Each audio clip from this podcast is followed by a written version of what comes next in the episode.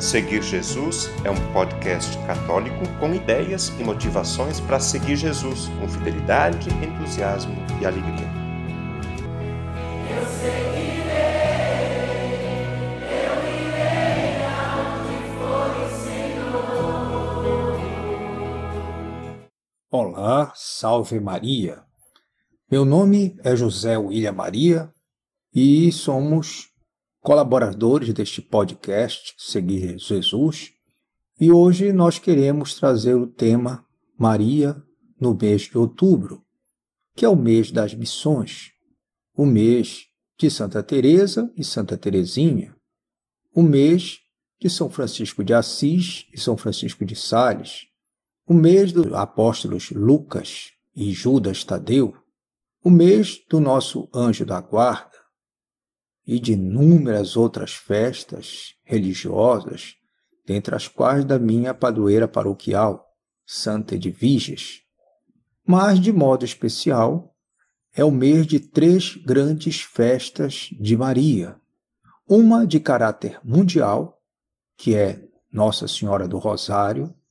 celebrada no dia 7 de outubro, outra de caráter nacional, nossa Senhora Aparecida, celebrada no dia 12 de outubro, e outra que é uma de caráter regional, para os que estão aqui no estado do Pará, Nossa Senhora de Nazaré, que é celebrada sempre no segundo domingo de outubro, com o Sírio de Nazaré. Quanto à festa de Nossa Senhora do Rosário, de caráter mundial,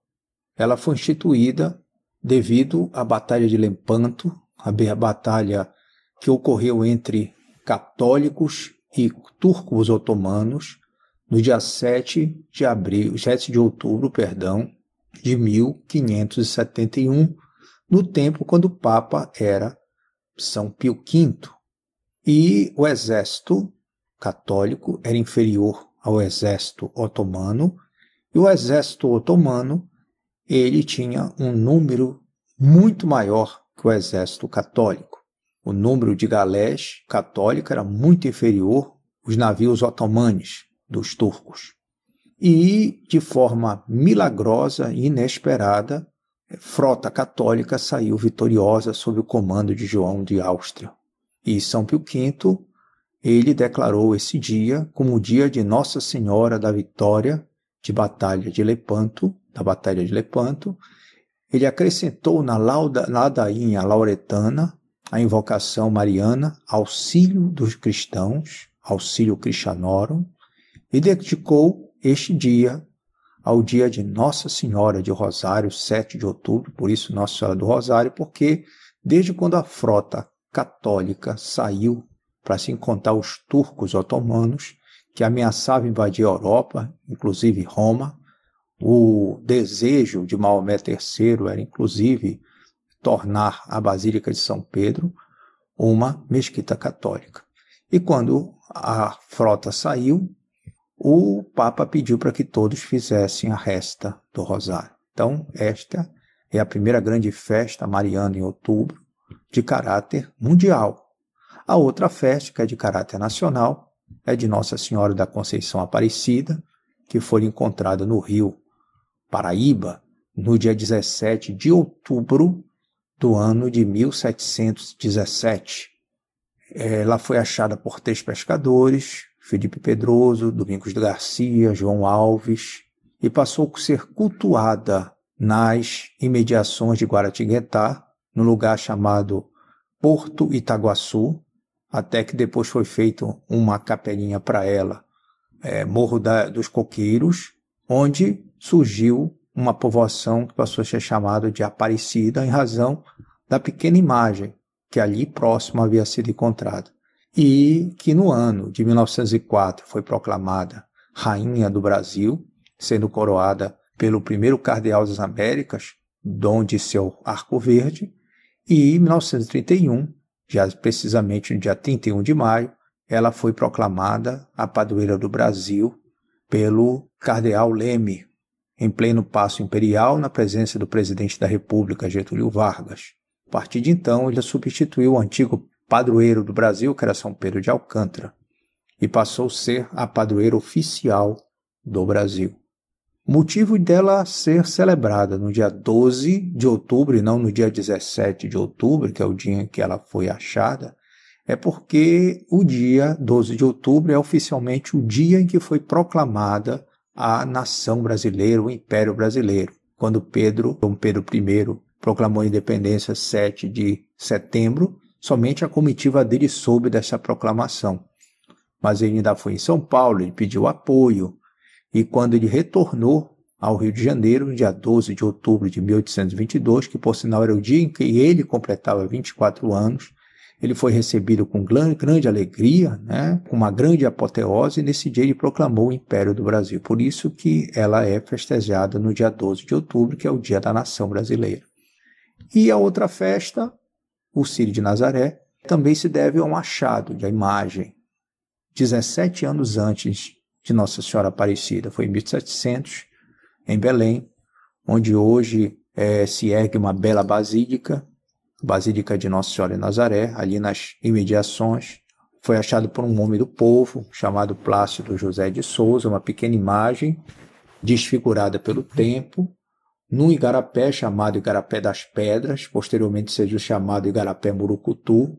e depois passou também a ser chamado Igarapé da Santa. Esse igarapé hoje já se encontra assoreado. 93 anos depois do achado, governador do Pará, Francisco de Souza Coutinho, devido a uma promessa, ele teve a ideia de pegar a imagem na véspera do dia em que em Portugal se comemora Nossa Senhora de Nazaré, que é 8 de setembro. Portanto, no dia 7 de setembro de 1793, ele saiu do Palácio do Governo até o pequeno povoado que distava do palácio em torno de 4 quilômetros e meio, numa mata fechada, e foi até a o lugar onde antes era a casa do caboclo Plácido, que acharam imagem, mas que 93 anos depois já era uma erbida, ele foi, buscou a imagem, foi a cavalo com uma comitiva, e no dia seguinte ele voltou à tarde, é, numa romaria festiva, trazendo de volta a santa, saindo da capela do Palácio do Governo, levando de volta a ermida é, por um caminho que foi aplainado, né, foi aberto, e a partir de então, todo ano passou a haver essa procissão, que inicialmente é a data fixa, né? inicialmente as gradações da imagem da Ermida da Santa até o Palácio do Governo eram no dia 7 de setembro,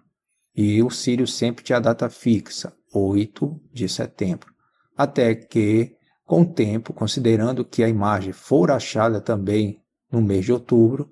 eles passaram a fazer o sírio no mês de outubro, mas também podia ser feito em setembro ou novembro, porque eles gostariam de que fosse numa época em que a lua favorecesse para que não chovesse tanto, até porque o sírio era feito à tarde, mas devido a uma chuva torrencial, a partir de 1854, ele passou a ser feito pela manhã. O sírio é uma expressão de festa impressionante, porque num percurso de 4,5 km,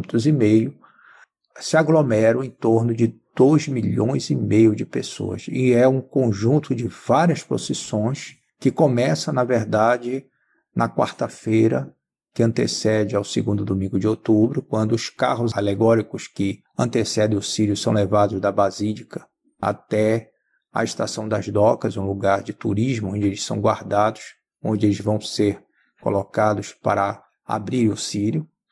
Na sexta-feira, a procissão do traslado da imagem para a cidade de Ananideu, uma procissão que, que dura em aproximadamente 10 a 12 horas de duração, uma procissão, claro, rodoviária. Ela vai para Ananideu, onde ela pernoita na cidade de Ananideu, município de vizinho de Belém, para no dia seguinte, numa nova romaria rodoviária, ela ser levada de Ananideu até o distrito de Coraci, às margens da Baía do Guajará, onde ela é colocada numa, numa corveta da Marinha, o Garnier Sampaio, e ela vem em torno de 400 embarcações, vem acompanhando esse navio da Marinha, aí ela desce, aí mais uma romaria, a Romaria dos Motoqueiros, que leva esta imagem que nós chamamos de peregrina até o Colégio Gentil, e no dia seguinte, uma, o anticírio, né, ou sírio noturno, a trasladação que leva a imagem do Colégio Gentil para a Catedral,